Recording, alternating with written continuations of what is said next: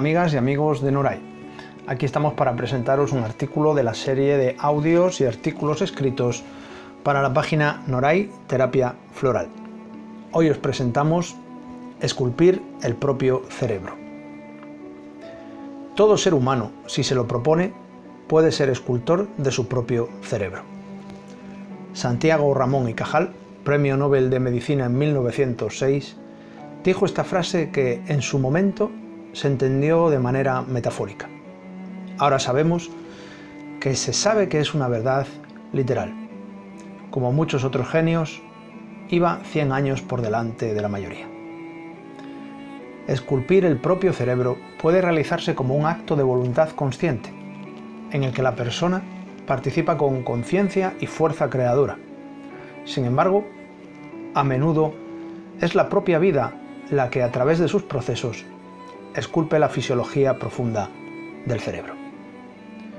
¿Cómo podemos ser arquitectos de nuestro cerebro y por tanto de una parte importante de nuestra mente? Esta pregunta tiene una fácil respuesta y una compleja aplicación.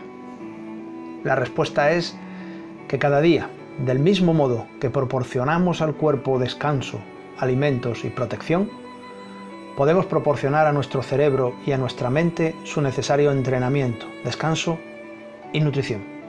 Para ello, no hay que dedicarle demasiado tiempo, menos del que muchas personas dedican a la televisión, a las redes sociales o a otras actividades a veces banales.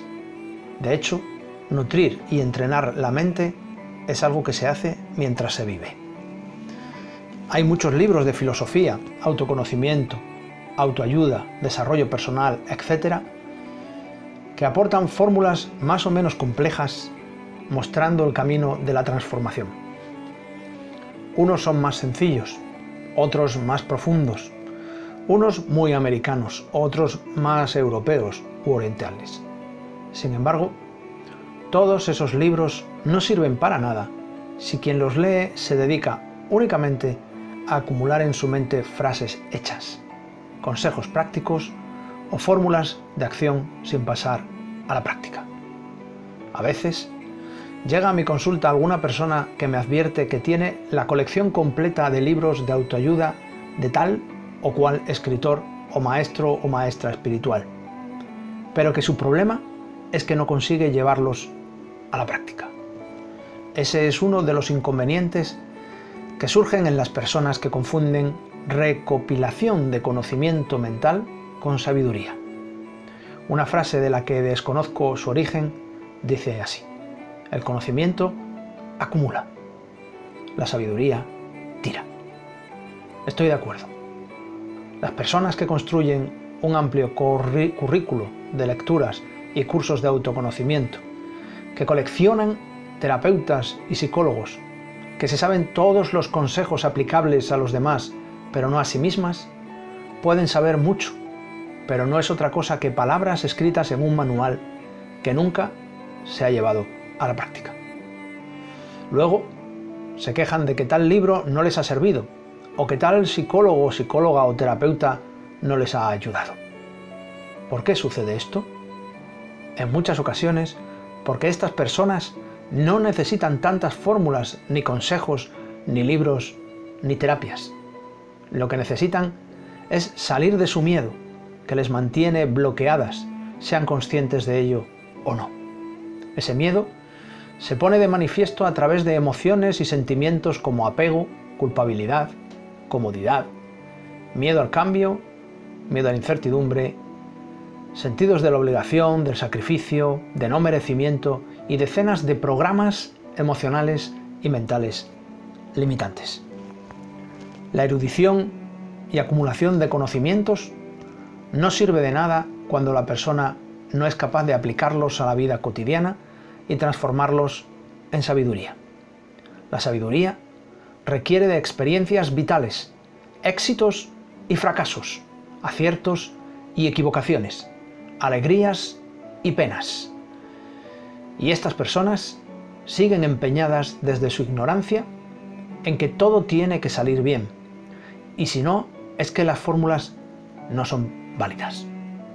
Las fórmulas pueden ser la brújula y el mapa con indicaciones manuscritas, pero el terreno hay que pisarlo, sentirlo, mancharse del polvo y el barro, tropezar con las piedras, meter el pie en un hoyo inesperado y aprender de ello para convertirnos en exploradores de nuestro mundo interior, del mundo exterior y de la vida. Quien no quiera tropezar ni caerse, puede comprar todos los libros del mundo, que ninguno le podrá asegurar una fórmula en la que recorra su vida sin el menor traspié. La sabiduría es consecuencia de la experiencia vital, a veces con guía, otras sin ella. Las personas que desean alcanzar la sabiduría tendrán que vivir la vida a fondo, atendiéndola, aceptándola y comprendiéndola. Quien no quiere que nada suceda en su vida fuera de lo grato, lo controlado o lo perfecto, se está moviendo desde el infantilismo, el miedo, la ignorancia, que quizás confunda con racionalismo, o la inmadurez, y no desde la aceptación profunda de la vida, comprendiendo su esencia fundamental para el ser humano, ya que en última instancia, más allá de la unidad, totalidad, todo es incertidumbre. Amigos, amigas, espero que este audio os haya gustado, llame vuestra atención para que queráis entrar en los muchos audios y artículos escritos que podéis encontrar en la página de Noray Terapia Floral. Y como dice este texto y este audio, recordad que sabiduría es poner en práctica, conocimiento es acumular, pero no atreverse a poner en práctica. Muchas gracias y hasta pronto.